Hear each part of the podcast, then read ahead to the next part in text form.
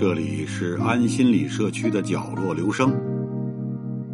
我们为一亿个需要安静倾听的角落而读。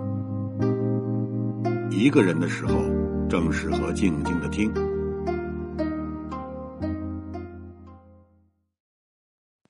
世态炎凉，古今所共有，中外所同然，是最稀松平常的事，用不着多伤脑筋。元曲。动苏秦中说：“野宿把世态炎凉心中暗存。”《隋唐演义》中说：“世态炎凉，古今如此。”不管是暗存还是明存，反正你得承认这个古今如此的事实。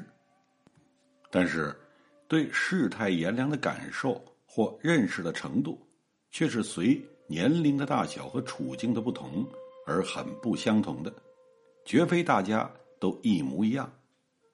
我在这里发现一条定理：年龄大小与处境坎坷，同对世态炎凉的感受成正比。年龄越大，处境越坎坷，则对世态炎凉感受越深刻；反之，年龄越小，处境越顺利，则感受越肤浅。这是一条放诸四海而皆准的定理。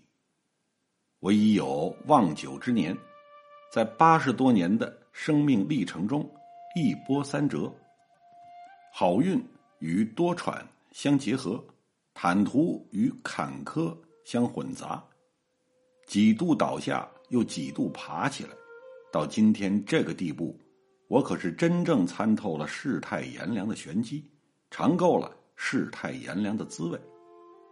特别是十年浩劫中。我被戴上了种种莫须有的帽子，遭受了极其残酷的，至今回想起来还毛骨悚然的折磨。有长达几年的一段时间，我成了燕园中一个不可接触者。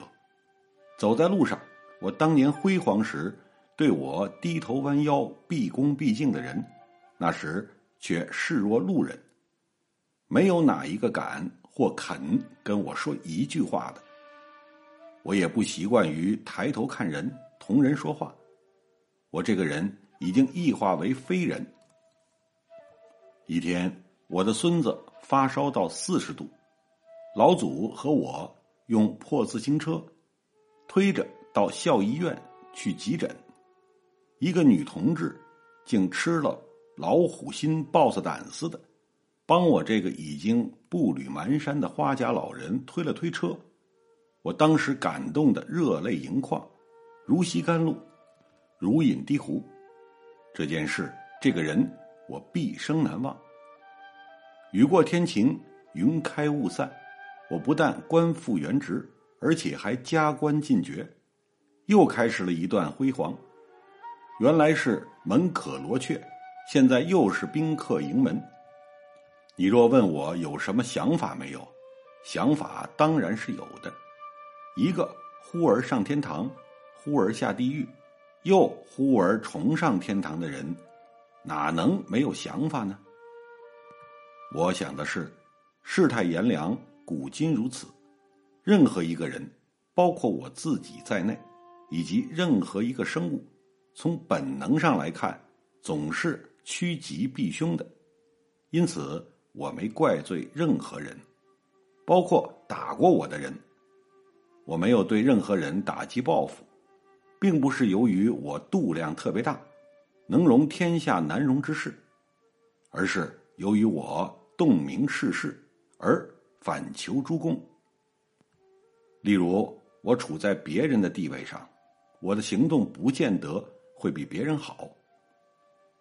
写了世态炎凉，必须写趋炎附势，前者可以原谅，后者。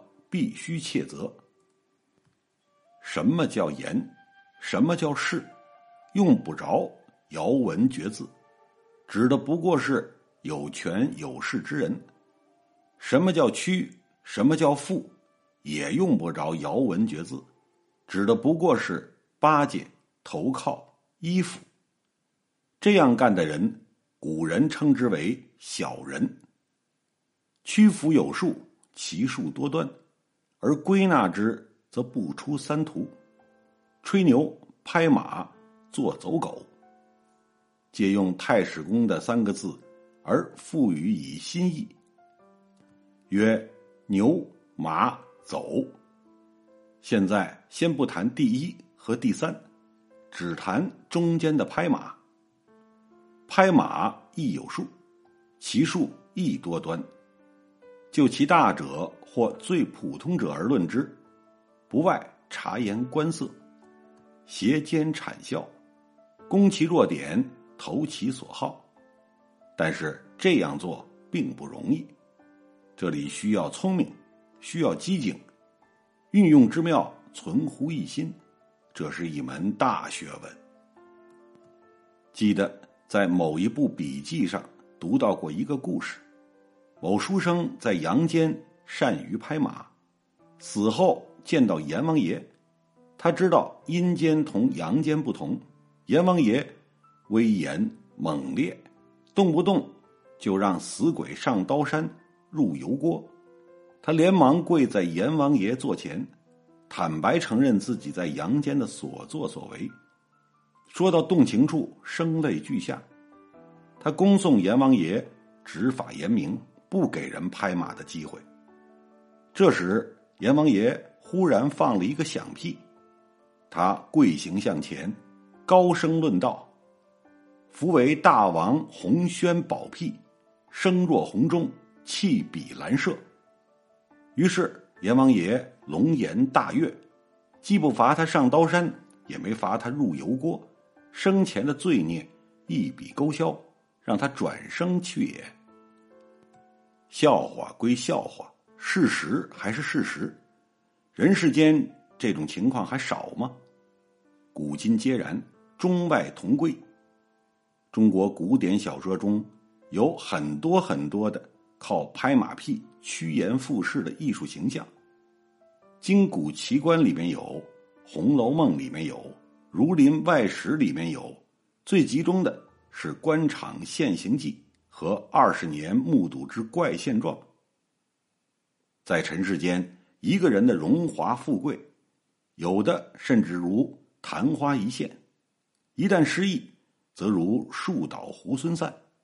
那些得意时对你屈服的人，很多会远远离开你，这也罢了；个别人会反戈一击，想置你于死地，对新得意的人趋炎附势。这样的人当然是极少极少的，然而他们是人类社会的蛀虫，我们必须高度警惕。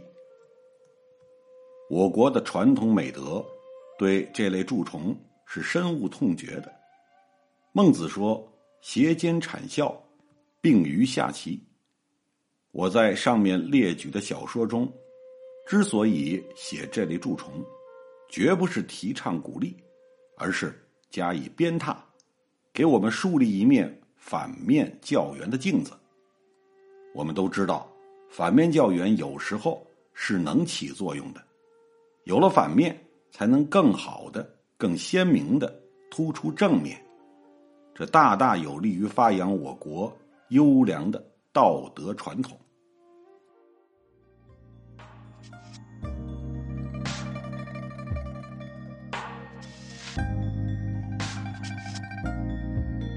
以上为您朗读的节选自季羡林先生写的一篇文章。谢谢来自每个角落的慧心倾听，请记住这里，我们在一起呢，咱们天天见。